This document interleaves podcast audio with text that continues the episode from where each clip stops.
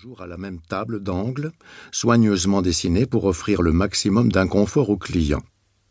À ma gauche, deux spectres d'officiers supérieurs jouaient au tric-trac en compagnie de deux larves de conseillers de cour d'appel.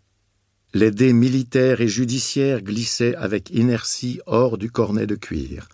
À ma droite était toujours assis un monsieur d'un âge très avancé, fagoté dans un vieux manteau au col d'astracan pelé.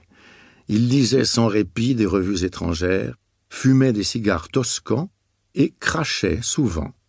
De temps à autre, il refermait les revues, semblait poursuivre dans les volutes de fumée quelques-uns de ses souvenirs, puis il recommençait à lire et à cracher. Il avait des mains très laides, noueuses, rougeâtres, avec des ongles coupés droits et pas toujours propres.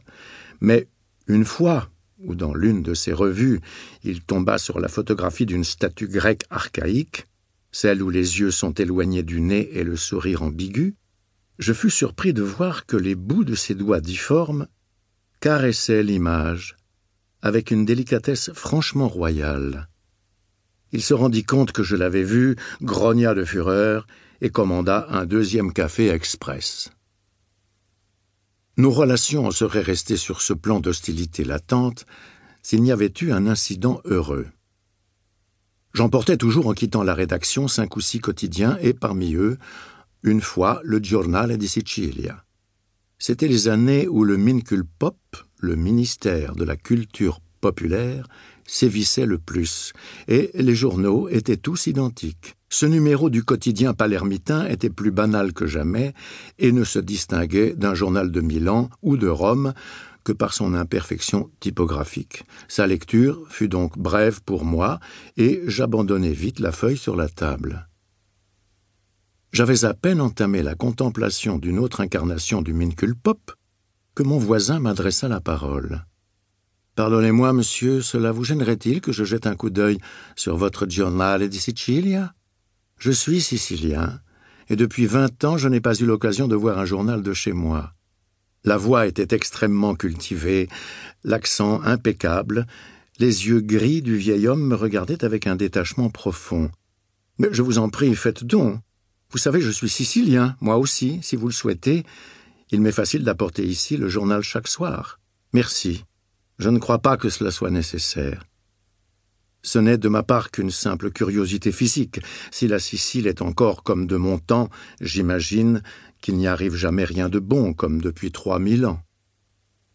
Il parcourut distraitement les pages, replia le journal, me le rendit et se plongea dans la lecture d'un opuscule.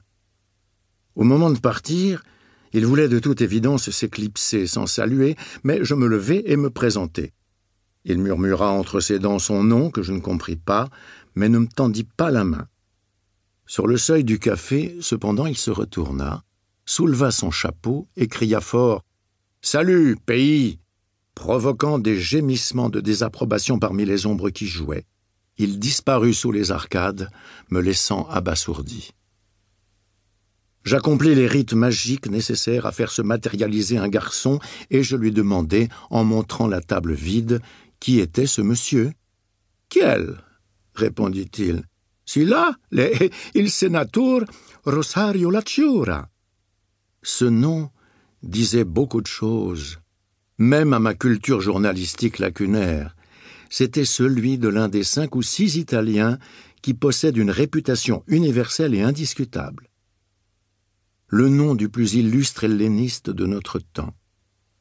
Je pus m'expliquer les revues épaisses et la gravure caressée, de même le caractère revêche autant que le raffinement caché. Le lendemain, au journal, j'allais fouiller dans le fichier particulier qui contient les nécrologies encore inspe en attente. La fiche Lacciura était là, pour une fois passablement rédigée.